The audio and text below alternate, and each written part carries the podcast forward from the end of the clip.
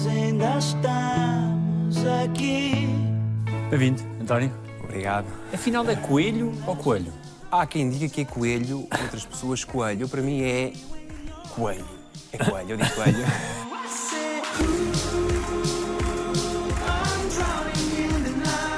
António Camelier, 33 anos, estou como sou, no alta definição. Quão trabalhoso é que foi o teu coelho? Foi muito trabalhoso. No início, eu quando aceitei este convite, não fazia ideia qual era a máscara, não fazia ideia de onde é que eu me ia meter e quando soube que ia fazer um coelho, pensei para mim mesmo, bem, um coelho maquiavélico que faz lembrar Alice no País das Maravilhas. Ok, está para fazer aqui uma coisa engraçada. Tentei explorar um lado mais engraçado, mais brincalhão, mas por outro lado também explorar coisa meio enigmática e acho que ficou assim um bocadinho dúbio, portanto acho que foi fixe.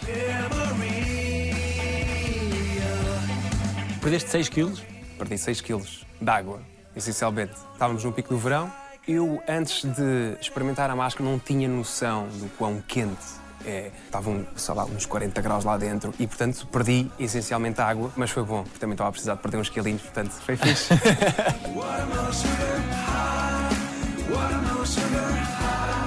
E foi-te difícil a ti, tão pouco tempo depois de uma cirurgia que é tão invasiva? Foi. Mesmo depois de ter passado cerca de 6, 7 meses depois da cirurgia, eu ainda sentia muito um certo desconforto nas costas. O meu pé ainda não tinha a força que tem agora e não conseguia ficar mais do que 5 minutos sentado. Tinha sempre muitas dores. Mesmo em pé também tinha, portanto não foi fácil, só mentalizava que tinha que ser. O que tem de ser tem muita força e, portanto, vamos para a frente, bola para a frente. Eu comecei a ter sintomas desta hérnia em 2019, em junho, mais ou menos. E na altura já me tinha comprometido com um projeto no Porto, que era o Peter Pan, no gelo. E eu estava com alguns sintomas na zona da coxa e desvalorizei. Pensei que aquilo era uma dorzita, que passado uma, duas semanas que eu passava.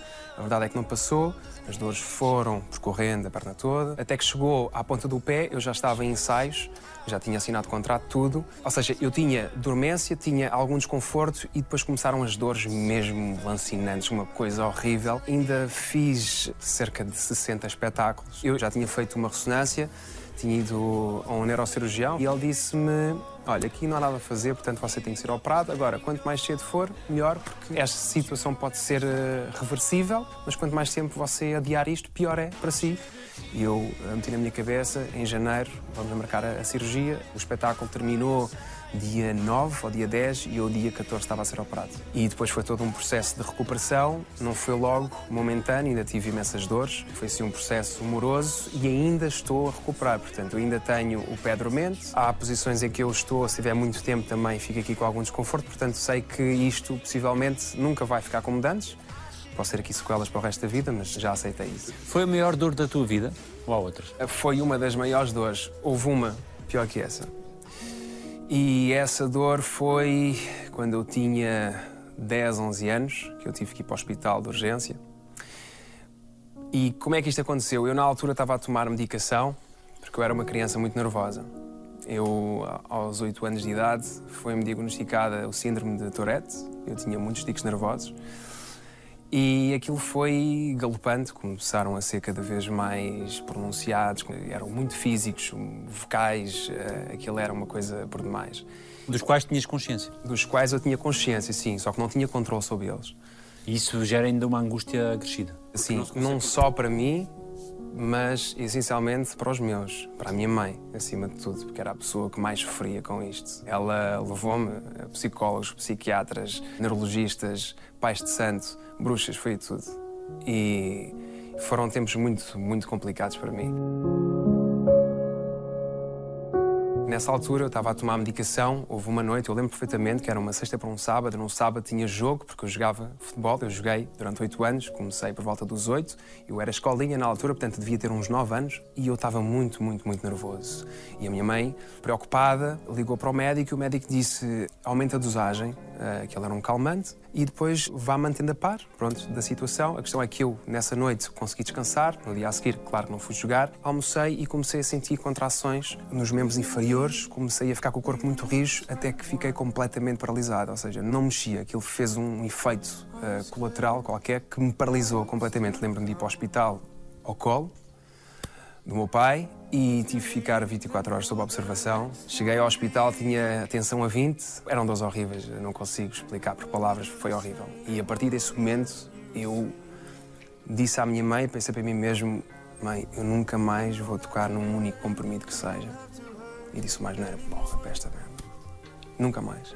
E a partir desse dia fui tendo cada vez mais autocontrole e hoje em dia aquilo que eu tenho é o chamado transtorno obsessivo compulsivo. Se revela em que Se revela em rituais que eu faço. Quando me sento, às vezes sento-me duas vezes ou quatro vezes, eu tenho opções por números pares. Ou seja, quando estou no carro, por exemplo, meto sempre o volume em números pares, preferência no 20 ou no 22, no 24, ou seja, são números sempre ou múltiplos de 4 ou múltiplos de 2. Apagar as luzes, apago sempre duas ou quatro vezes e isso é algo que eu tenho vindo a conviver ao longo dos tempos. As pessoas não se dão conta, quer dizer, quem convive comigo e quem está comigo diariamente sabe dessa minha condição. Às vezes é, sei lá, é engraçado né, assistir a isso, mas eu controlo, eh, tenho controle total. Quem tem este tipo de problemas é uma, é uma coisa muito mental, ou seja, eu tenho que fazer isto, senão vou ficar a pensar nesta coisa, eu tenho que fazer, porque senão vou ficar com isto na cabeça. É, é mais nessa onda que eu tenho que fazer isto, porque senão algo de mal pode acontecer. E eu prefiro fazer agora, que é para depois não me preocupar com isso. Isso faz com que haja muitas noites sem dormir, às vezes com as coisas a assaltarem-te. Lá está, antes de dormir também deito-me duas vezes. Vou-me para deitar, depois levanto novamente, faço qualquer coisa e volto-me a deitar Com novamente. que intervalo de tempo? É momentâneo, é logo. momentâneo. É momentâneo. São manias, pronto, mas faço isso com a maior das naturalidades. Enquanto estiver a fazer isso, enquanto fizer esses rituais, sinto-me bem, não tenho que me preocupar.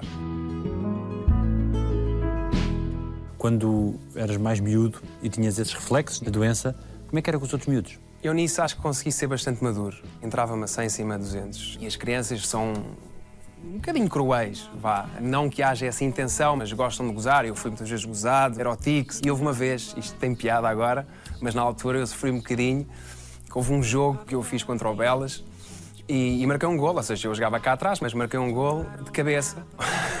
Os meus amigos chegavam ao pé de mim e diziam assim: Chalene, você lembras daquele gol que marcaste de cabeça assim mesmo com o tique?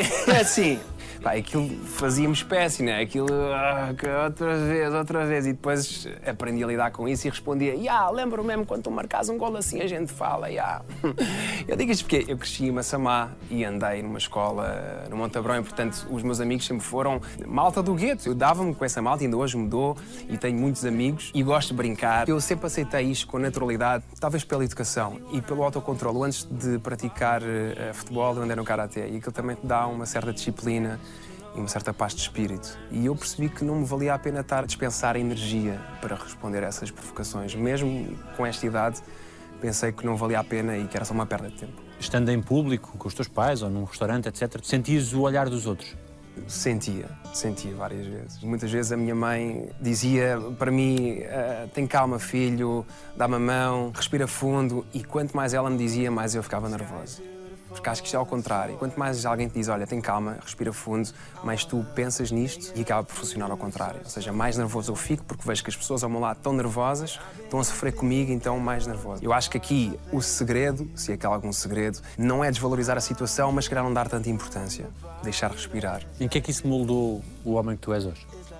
Moldou porque se calhar põe as coisas em perspectiva hoje em dia. Em muita coisa, não só nisso, mas acho que dou valor a pequenas coisas e percebo que já tive uma condição que hoje em dia podia não ter controle sobre ela e felizmente tenho e consigo ter autocontrole sobre algo que durante muitos anos me acompanhou, mas não retira eh, nada, não retira valor, não retira mérito àquilo que eu tenho, àquilo que eu faço. Dá-te uma capacidade de resiliência maior sobre as adversidades. Sim, sem dúvida. Eu acho que hoje em dia sou melhor pessoa também porque ultrapassei muitos obstáculos na, na vida e, portanto, nunca nada me foi entregue de mão beijada e, portanto, tive sempre que trabalhar muito nesse aspecto. Sempre foi uma grande vitória para mim. Esse crescimento faz-te olhar também para o passado, também para o esforço da tua mãe com uma perspectiva diferente. A minha mãe foi realmente uma grande guerreira, não que o meu pai não tenha sido e a minha irmã, mas ela sinto que ela caminhou lado a lado comigo nesta luta. E sinto que ela hoje em dia e a ligação que eu tenho é quase um complexo de Édipo aqui eh, a relação com, a mãe que eu criei ao longo dos anos. Ela ainda hoje quando vai lá à casa está sempre preocupada. Ao fim não queres que eu leve aqui uma roupita para passar? Essa a mãe não faças isso. Olha que a banda está aqui deixa estar não digas isso. Até fico com alguma vergonha. Ela preocupa-se imenso comigo. Também foi uma pessoa que passou por muito teve muitas provações. E hoje em dia tenho uma ligação muito especial muito forte com a minha mãe o R serve como aprendizagem, acima de tudo, para tu fazeres melhor, para tornares uma pessoa melhor. Gosto de sunsets com boa musiquinha e uma caipirinha a acompanhar. Gosto de cozida à portuguesa. Não gosto de filas de trânsito. Que puto é que foste tu? Em Traquina. Sempre, sempre em Traquina. Eu cresci em Massamá, andei numa escola Montabrão e, portanto, desde cedo que cresci e tive que, entre aspas, sobreviver no meio da selva, né? Portanto, eu tinha colegas 3, 4 anos mais velhos. Gostavam de te subtrair algumas coisas, não? É...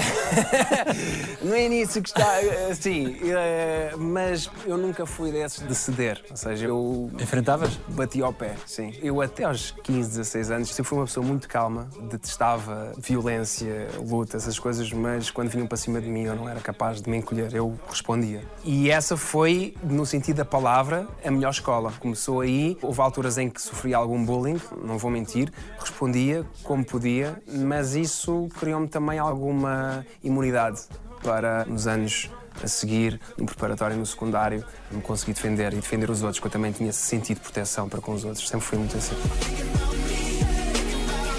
Gostava que me comentasses esta foto. O que é que tu vais mostrar? Lá está! Massamá não saiu de mim!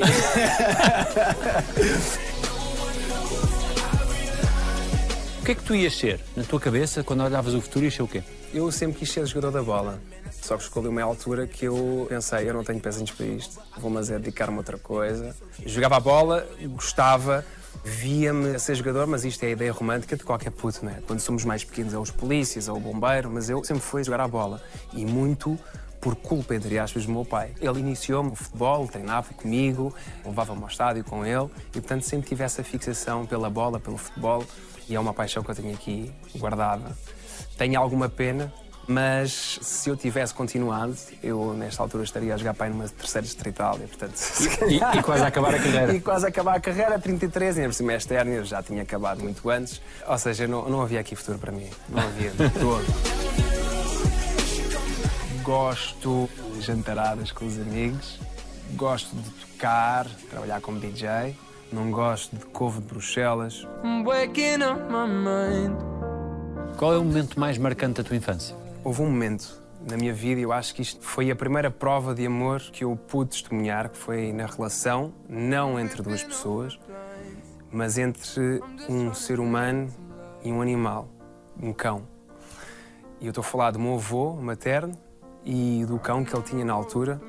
Os meus avós eram pessoas do campo, pessoas humildes, e tinham uma grande eira à frente da casa e não raras vezes apareciam lá cães. E ele chegou a ter vários cães. Ao longo dos anos eu presenciei pelo menos um, que era o perdido. Dez. Ou seja, houve nove perdidos antes, mas era sempre perdido, o nome era sempre perdido. E então esse cão tinha uma relação muito, muito especial com o meu avô. Muito especial. No leito de morte do meu avô, ele estava em fase terminal, tinha um cancro que estava espalhado pelo, pelo corpo todo. Ele hum, estava no hospital, a minha mãe tinha ido de Lisboa para Chaves e um, numa das vezes que fui ao hospital, quando estava a sair, estava o cão lá à porta do hospital. Ou seja, ele tinha seguido pelo cheiro, não sei como é que ele fez. E acho que isso não aconteceu só uma vez, ele foi lá várias vezes, o cão. E isto não fica aqui. Ou seja, de casa do meu avô até ao hospital, o cão saiu de casa, ele nunca saía da era, o gajo saiu, foi atrás do carro e foi e ficou à porta do hospital à espera. E o que acontece a seguir, parece num filme, mas aconteceu mesmo. O meu avô ele faleceu às seis da manhã e uh, a minha mãe ligou para mim e para o meu pai, que estávamos cá em Lisboa. Ele uh, uh, avisou-nos para, para, para irmos para Chaves. E, entretanto, quando nós chegámos, no dia a seguir, no dia do velório, Eu perguntei pelo, pelo cão, pelo perdido, então, mãe, o cão. E ela olhou-me nos olhos e disse: Filho, o perdido não aguentou e partiu. Ou seja, o cão, na noite em que ele morreu, na noite anterior, tinha entrado dentro de casa. Ele nunca entrou dentro de casa. Ao longo de 10, 11 anos, o cão entrou dentro de casa, à procura do dono, saiu. O meu, o meu avô morre às 6 da manhã. No dia a seguir, ele está o dia todo, nessa noite. Ele não aguentou Tinhas que idade tu? uns 8, 9 anos na altura. E portanto aquilo tocou-me muito. Foi das, das experiências mais cósmicas que eu, que, eu, que eu pude presenciar. E perguntei-me a mim mesmo se isto não é amor, então, pá, não sei o que é. Foi uma situação que me deixou de rastros e ao mesmo tempo com um sorriso no rosto, porque vi realmente o amor na sua forma mais bonita. A que momentos felizes tu regressas quando lá vais a essa infância? aos momentos em que ia com o meu avô na carroça, com as vacas para o campo. Eu ia muitas vezes com ele e lembro-me muito disso. Tenho ainda alguns primos em Chaves, de brincar com eles e era sempre um problema para regressar. Eu nunca queria voltar para Lisboa, portanto, queria lá ficar sempre. Era sempre muito difícil porque tinha ali pessoas muito queridas que gostavam de mim, por quem eu tinha um amor muito grande. I wish for you out my way. Como é que era a relação com a tua irmã? era incrível. A minha irmã é, é quase como uma segunda mãe. É uma pessoa muito bonita, com um coração muito grande. A minha irmã chegou agora recentemente a Portugal, mas esteve durante muitos anos em Angola e se apanhou a fase em que eu estava a estudar, a fase em que eu tive com menos trabalho e com muito trabalho e ela estava sempre, sempre, sempre preocupada comigo. Ligava-me muitas vezes, preocupada porque a minha mãe também, mãe galinha, dizia ah, o teu irmão agora está sem trabalho, está a estudar, ele anda um bocado desanimado. Então a minha irmã ligava-me às vezes eu recebia dinheiro na conta, assim, mano, estás parva ou quê? Então, eu não te pedi nada. Ah, mas não te preocupes. Eu enviava o dinheiro de volta e ela chateava-se comigo. Eu assim, então, eu nunca pedi nada a ninguém. Nunca pedi dinheiro nenhum ao meu pai, à minha mãe. E isso para mim foi a minha irmã a fazer isto por mim. E ela sempre, em todos os momentos, nos momentos bons, nos momentos maus, ela esteve sempre lá. Sempre foi a primeira em tudo, a dar-me a mão. E isso são, há coisas que não, que não se pagam. Isso é pós-lua vermelha? Essa ausência de trabalho, sim, foi pós Lua Vermelha e entre os morangos e a Lua Vermelha também tive dois anos de incerteza em que não sabia muito bem para onde é que haveria de me virar, porque faz um projeto onde estás muito exposto, não é? em que de repente passas do anonimato à fama para uma fama que não é ganha através do teu trabalho. Porque estás num projeto que é visto por muita gente, não interessa se és bom ator, se és mau ator, tens uma cara gira e de repente, se tu não tens uma estrutura, se não tens alguém que te puxa à terra e diz assim: olha, tem calma, que isto aqui não é bem como tu pensas. Hoje estás lá em cima, amanhã posso estar cá em baixo e, portanto, é preciso ter os pés bem assentos na terra. E nisso, os meus pais, eles não me deram muita coisa. Nunca tive problemas, nunca passei dificuldades, mas também nunca vivi à grande e à francesa. Agora, há duas coisas que eles me deram e que eu dou graças a Deus por isso, que foi amor e, e educação. E o resto, acho que tenho as ferramentas todas para, para me fazer à vida. E foi isso que eu fiz. A partir do momento em que comecei a trabalhar, nunca mais pedi um único cêntimo a ninguém, aos meus pais. Tudo aquilo que eu tenho, tudo aquilo que eu faço é através do meu trabalho. Isso não quer dizer que eu, se precisar, eu peço e eles ajudam, mas eu também sou. Hum, só se eu não conseguir mesmo é que peço ajuda. Só a tua mão. Com o teu pai aprendeste o quê? jogar à bola. o meu pai sempre foi, ao contrário da minha mãe, a minha mãe exteriorizava muito mais os sentimentos e as emoções. O meu pai era uma pessoa mais Contida. eh, contida, sim, por um lado, e por outro lado também não me dava muitas vazes. Ou seja, eu sempre queria alguma coisa, tinha que ir à minha mãe, que ele não era tão aberto. Ou seja, o meu pai dizia assim: Pois, o teu filho pede tudo, não é? Sim, senhora, tu apara-lhe os golpes todos. Hoje em dia tenho uma relação completamente diferente, mas nessa altura, aquilo que eu recordo mais, o desporto sempre esteve presente na vida dele. Ele jogou a bola durante alguns anos, ele é casa piano, cresceu numa instituição como a Casa Pia e aprendeu desde muito cedo o valor das pequenas coisas e teve que se virar. E na altura, eu acho que ele era um, um grande jogador e, de certa forma, incutiu em mim também esse gosto pela atividade física, pelo futebol. Ele ia ver os meus jogos, também me criticava às vezes. No bom sentido, dava-me bons conselhos às vezes e, portanto, eu acho que isso é bom. Não ouvir só coisas boas e também aprenderes a lidar com a crítica. E eu, isso, o meu pai sempre foi uma pessoa, quando ele tinha que dizer as coisas, dizia e não tinha problemas nenhums. Hoje em dia, tenho uma relação de amizade, somos dois amigos, falo com ele praticamente todos os dias por WhatsApp. Às vezes até manda aquelas coisas engraçadas, uns nus e tal. Mas é, pai, é muito à frente. Tirou há pouco tempo a carta, porque eu tirei há 5 anos a carta de moto, ele viu-me andar de moto, também teve que tirar a carta. Então é assim um espírito livre e um bom vivan. Sempre foi. Gostava de dançar, gostava de ir curtir com os amigos, gostava de ir para as boates. E se calhar foi por causa disso que a relação deles não resultou. Ali, a certa altura, houve uma separação mas aceitámos muito bem porque percebemos que, que era o melhor para, para ambos. Gosto de estar sempre na companhia de amigos.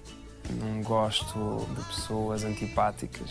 Gosto de ver séries e filmes até tarde. Espera lá um bocadinho, é que já não se aguenta, viste? Olha, o pai disse isso quando se foi embora. Vê lá se não queres ir ter com ele. Que cão tu tens também. Como é que é aturar aqui as tuas irmãs? Elas são umas chatas. Sim, sim, é que não podemos ser só nós a ajudar a mãe aqui com as coisas de casa. Ai, tu cala-te antes que eu me chatei, estás a ouvir? Tu não ajudas também com as despesas. Tu és uma despesa. Estão sempre hum, a mandar bocas, estão sempre a meter-se na vida dos outros. E o Tazé é um gajo mais tranquilo, está sempre na dele, não gosta aqui de grandes coisas, vai andar a meter em esquemas, como sempre. Mas dou-me super bem, eu tenho muita sorte realmente no que, que me calhou, nas minhas irmãs, no João. Depois não se queixem com gordas, balofo. Oh, tô Zé. Ah, deve ser, deve. Sei lá. Mais fica. É delicioso eu estar a trabalhar com elas quando nós estamos ali nos grill. Eu muitas vezes eu fico a ver a novela porque é delicioso. Às vezes esqueço-me, corta. Ah, mulher, esqueceste a deixa, assim, esqueci-me da deixa. Aí era eu, eu estava a olhar para elas. É muito bom, são muito generosas, são muito boas atrizes, são pessoas queridas, lindas e maravilhosas e acho que eu tive muita sorte mesmo com o núcleo que me calhou. Ah, vou correr. Sem nada no estômago? Ah, não, eu não estou com fome. A Maria João é extraordinária. É uma pessoa linda. Acho que foi das pessoas que mais me ensinou. Neste animei, porque eu fiz o golpe de sorte, contracenei com ela e agora, com a minha mãe, é das pessoas mais generosas. Uma excelente atriz, uma pessoa incrível que está sempre a retirar o melhor de ti, está sempre a ajudar. Tipo assim, olha, António, vem mais para este lado que assim a luz não está fixe, vem mais para cá. Ou seja, ela anula-se muitas vezes para que os outros fiquem melhor. Pá, e qualquer pessoa que fale dela, não há ninguém que tenha nada a apontar. Eu acho que isso é uma coisa extraordinária. Não há, não há adjetivos para, para descrever. Hoje estou aí. Só quero que a vida dia. O que é que te despertou interesse nesta área da representação? Lembro-me que acho que foi no casting que fiz para os morangos, estava super nervoso, porque de repente estás com uma câmara que está num grande plano, tens um holofote eh, para ti, tens uma percha em cima e tens um texto. Acho que foram três castings ao todo que eu tive que fazer até ficar com o papel. Mas senti logo ali uma certa energia, um certo tesão, tipo, de estar ali e de o que é que vai acontecer e a minha relação com a câmara, ou seja, senti ali logo um, digamos, um chamamento. E é impossível não teres ficado marcado pela lua vermelha. Foi ótimo. Alguém matou um vampiro. Ainda hoje recebo imensas mensagens que dizem que foi a melhor série de sempre e, de facto, aquilo foi um projeto que levou a fasquia a vários níveis. Nós tínhamos os efeitos especiais, tínhamos uma equipa de rigging estrangeira que estava cá connosco a trabalhar. Foi, sem dúvida, um projeto que marcou. Pouco barulho. Ele diz que é mulher dele. Como se fosse possível. O que é que as fãs te pediam na altura? Epá, eu, eu lembro-me agora aqui de um episódio que acho que para mim foi das cenas mais eh, awkward. Foi um casal, um namorado e a namorada, que me pediram um autógrafo. Disse, olha, podes-me dar um autógrafo? Ok, ok, tem o papel. Não, não, não, é, quero que me des aqui.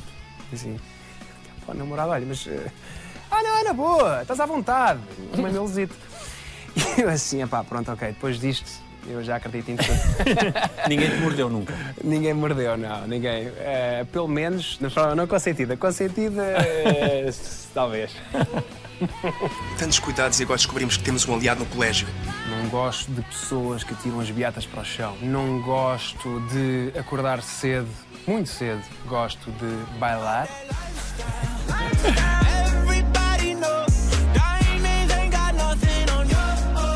A paixão das motas já vinha deste puto ou não? Não, veio depois um bocadinho mais tarde. Porque é engraçado, porque eu gosto de motas.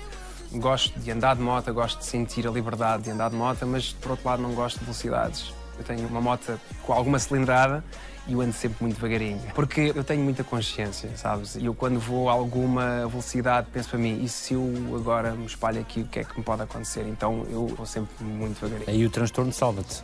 Aí o transtorno salva-me. Nesse sentido, acaba por servir a meu favor. Eu também eu tenho um grande defeito, que é eu penso muito, repenso antes de fazer qualquer coisa, antes de tomar uma decisão, Antes de comprar o que é que seja, eu penso muito e acho que às vezes deixo passar a oportunidade. Acho que tenho que ser mais espontâneo em algumas coisas e pensar menos. Pensar num abrir e fechar de olhos. Eu sou capricorniano. Eu sou muito fechado no meu mundo e gosto de ter o meu espaço e muitas vezes viro uma pessoa um bocado sorumbática. Fico, fico muito no meu mundo, esqueço um bocado aquilo que se passa à minha volta. E de certa forma eu sei que isso é um handicap que eu tenho. Eu sei que tenho que melhorar nesse aspecto, sei que tenho que ser uma pessoa mais dada, tenho que socialmente também me dar mais com as pessoas, porque eu tenho consciência de que a imagem que eu passo para as outras pessoas é de uma pessoa que não é muito acessível, uma pessoa que se calhar não é assim tão simpática. Mas na verdade eu sou uma pessoa super divertida e sou uma pessoa cool. Mas com um grupo restrito de pessoas, as pessoas que me são próximas, que me são queridas, os meus amigos que me conhecem uma porrada de anos, com essas pessoas eu sou um António genuíno, uma coisa mais verdadeira, não é? Sometimes it all gets a little too much. As motas são boas confidentes quando vais sozinho? São, são. Eu costumo fazer muitas vezes a marginal, vou até ao guincho e volto. A 50. A 50, a 50 vou, porque ali no guincho aquilo também abana um bocadinho, portanto vou ali na boa.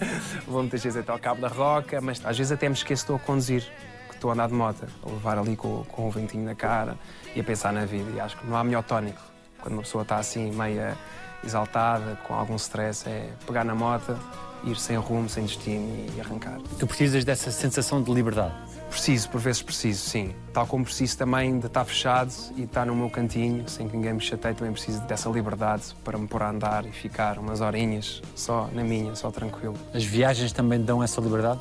Também me dão. Tenho pena de ainda não ter viajado muito, não conhecer ainda muitos sítios. Espero daqui a uns anos, daqui a 10, 20 anos, poder olhar para um mapa e ter ali não sei quantos pionezinhos feios todos, porque é realmente uma coisa que eu quero viver mais, quero viajar mais, porque sei que isso também me vai trazer coisas muito positivas e me vai encher. A Tailândia foi especial?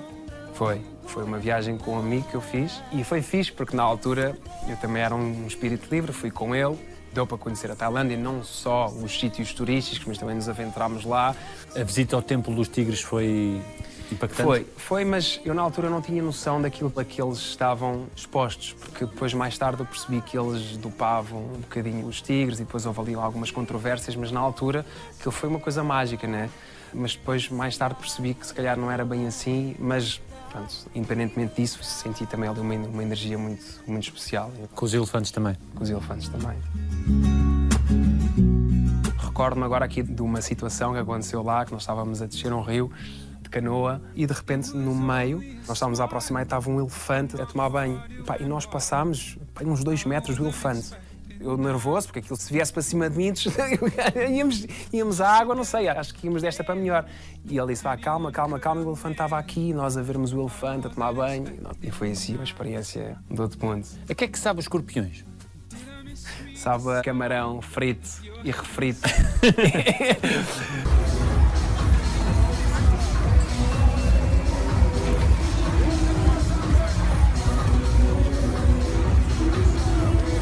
não foi desagradável, não foi desagradável, foi, foi fixe. Ok. Foi fixe. Aconselhas? Eu aconselho. E as larvas também, embora eu essas não comi. Mas dizem que aquilo é fixe. Deve ser. Eu via lá a malta com uns pacotinhos e vendia-se também nas mercearias, com larvas. Eu sabia, malta, comia aquilo como quem come aqui, uns repousados, umas gomas. Aquilo é tipo, super normal. Para alguém que tem esse anseio de liberdade, como é que viveste o último ano e tal? Eu tenho a sorte de ter uma casa com um espaço exterior e, portanto, nunca estou completamente confinado em casa. Ou seja, tenho sempre ali uma liberdade para estar, para apanhar um solinho. E viver com duas pessoas que estão ligadas à dança, eu nunca parava quieta, estava sempre. eh, Sim, houve umas coreografias, não é? Umas coreografias, houve uma coreografia assim que nós fizemos, do Greatest Showman.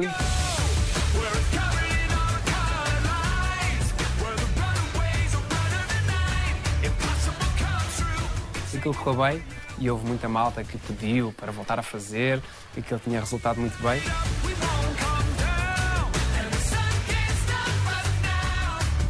Com essas aulas privilegiadas em casa de dança, isso te ajuda-te aqui a dar uns passinhos no rancho ou não? A banda não é, não é muito do rancho. A banda da kizomba, da salsa, do lyrical jazz, do jazz. Mas ela dança se for preciso. E se for preciso, apanha aquilo em 5 minutos e já está a dançar rancho. É incrível a capacidade que ela tem. I saw you in another's arms. Tu dizes que vives com a super mulher. Com a super mulher, exatamente. É uma pessoa cheia de força, cheia de garra e tenho sorte de estar ao lado dela. Porquê é que te apaixonaste? Eu conhecia num evento que eu fui, que tinha sido nomeado eh, para o Homem do Ano, e ela estava lá e tinha ido como coreógrafa, tinha lá um projeto que ia apresentar no intervalo e eu fui dar os parabéns. Olha, parabéns, acho que pá, foi incrível aquilo que vocês fizeram, com panos, com bailarinos, uma coisa incrível. Eu fui dar os parabéns e, entretanto, acabei por ficar lá com os bailarinos e com ela na conversa. Eu lembro-me que ela estava sempre a dizer: Mas porquê que tu estás sempre a afastar-te? Porquê que estás sempre a afastar-te? Porque eu, quando não conheço as pessoas, não sou uma pessoa muito dada, então tenho sempre um pé atrás. Então, se calhar, ouvi qualquer coisa que despertou a atenção nela. Digo. Agora é uma questão de perguntar à Wanda se realmente é verdade ou não. O que é que ela trouxe à tua vida? Serenidade. É uma pessoa que me percebe, é uma pessoa com quem eu consigo ter conversas sobre tudo, que retira o melhor de mim todos os dias. Quando eu estou mais sorombático, uma pessoa que me puxa e bora lá para a frente, dá-me um chute no coisa, bora lá, não há aqui tempo para essas coisas. Muitas vezes sou eu que tenho que fazer a ela, portanto eu acho que esta sinergia que há entre nós é perfeita. Nós ajudamos muito um ao outro, somos mais do que nós, somos duas pessoas, dois amigos que temos sempre lá um para o outro. Eu a apoiar os projetos dela na dança, como coreógrafa, e ela também a apoiar os meus sucessos, os meus fracassos também, está lá para me amparar. E, portanto, eu acho que não, não podia pedir mais nem melhor. Gosto de um bom copo de vinho, não gosto de pessoas mal educadas, pessoas que não dizem eh, um bom dia. Não gosto quando o pessoal não dá cedência aos motares ou se metem-se à frente.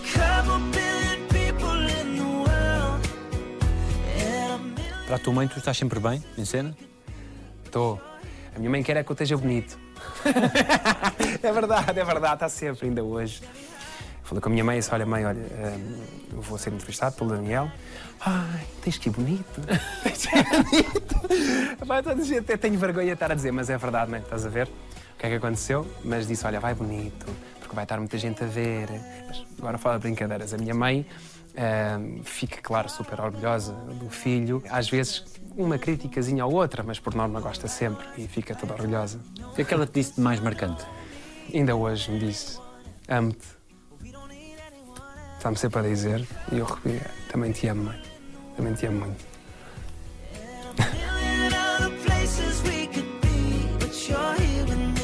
De que é que tens medo? Tenho medo de hoje para amanhã me acontecer alguma coisa que me impossibilite de trabalhar como ator, porque o nosso corpo é o nosso trabalho, não é? Portanto, tenho medo que a mim e aos meus que aconteça alguma coisa. E ultimamente tenho perdido algumas pessoas na minha família, ah, amigos também com diagnósticos, coisas menos positivas, e portanto, isso também te dá depois as coisas em perspectiva e percebes realmente aquilo que importa. E que, que andamos aqui todos a pensar muito pequenino. E, se calhar devemos começar a dar valor às pequenas coisas, a aproveitar os amigos, a celebrar o sucesso das outras pessoas, dos concorrentes, as pessoas que trabalham contigo.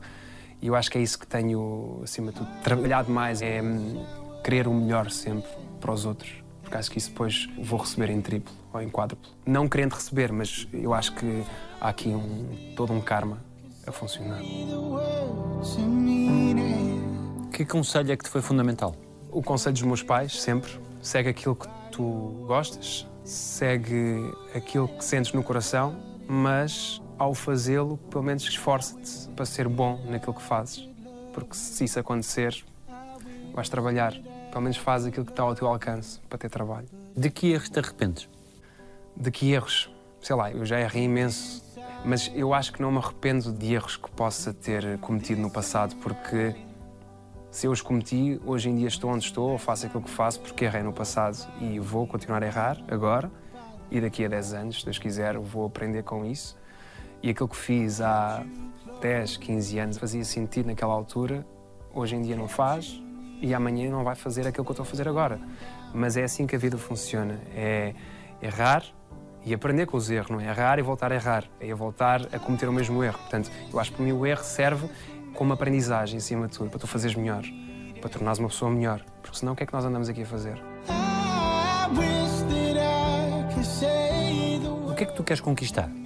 Se eu daqui a 10 ou 20 anos eh, estiver a trabalhar como ator, seja em teatro, televisão ou cinema, já é um bom pronúncio, porque significa que eu estou a fazer uma coisa que gosto e que estou a conseguir sobreviver, viver desta arte, que é ser pai, quero ter essa experiência e quero ser uma pessoa mais viajada, mais ponderada, mais espontânea também, não ser tão cerebral e mandar tudo cá para fora quando tem que mandar e ter sempre os amigos por perto. Acho que isso é das coisas mais valiosas que nós temos, que é a família que nós escolhemos, não é? Alguém te deve um pedido de desculpas? Eu acho que não. Mesmo em fases mais complicadas da minha vida, em que eu sinto que as pessoas foram injustas para comigo e não me pediram desculpa por isso, eu já as desculpei há muito tempo. Isso é algo que só vai eh, acrescentar angústia, sofrimento em mim e, portanto, eu prefiro livrar-me disso. O que é que é fazer-te mal? Fazer mal é tocar em pontos da família, é serem pessoas mal educadas, pessoas que, de certa forma, te querem empurrar cada vez mais para baixo e não querem nem saber. Portanto, é preciso ser forte, é preciso, nesses momentos, saber dar a volta. E mesmo que essas pessoas não tenham a capacidade nem o discernimento para depois eh, te pedirem desculpa, eu acho que é importante desculpar, porque tiras um peso de cima. E tu pediste desculpa a todas as pessoas a quem querias pedir? Eu quero acreditar que sim. Como eu desculpo com tanta facilidade, também tenho essa facilidade de pedir desculpa quando não ajo da melhor forma. Mas pronto, se há alguém a quem eu devo pedir desculpa e não pedi, o meu sincero pedido de desculpas. Qual foi a melhor coisa que disseram sobre ti? Eu sou uma pessoa que dou muito valor à família e quando tens um pai e uma mãe que diz tu és o melhor filho que eu podia ter, tu és o melhor namorado que eu podia ter, tu és o melhor irmão que eu podia ter, quando tens pessoas à tua volta, tu és um grande amigo, tu és uma pessoa em que eu posso confiar de olhos fechados. Eu não tenho muitos amigos, se calhar conto por esta mão, se calhar nem tantos. Mas eu sei que essas pessoas, se eu precisar de alguma coisa, às três, quatro da manhã, eu ligo para essas pessoas, essas pessoas estão lá me ajudar. E sabem que eu também estarei lá. Tenho muitos conhecidos, muitas pessoas, porque eu tenho um enorme carinho, só que guardo esses amigos e vão ser amigos para o resto da vida. São pessoas que já me acompanham há muitos anos e porque eu tenho um enorme carinho. O que é que tu dirias àquele puto que tem 8, 9 anos, está paralisado, está no hospital, não sabe o que é que se passa, vai fazer uma bateria de exames? O que é que tu hoje com 33 anos lhe dirias? O que é que eu podia dizer ao António, né, nessa altura, para ter fé, para não desistir, para encarar o touro pelos cornos e ir para a frente com tudo? Porque a vida é para ser vivida e vamos ter sempre muitas adversidades, vamos eh, levar muita porrada, vamos ser eh, mandados ao tapete e a nossa decisão é queres te levantar ou vais continuar aí no chão?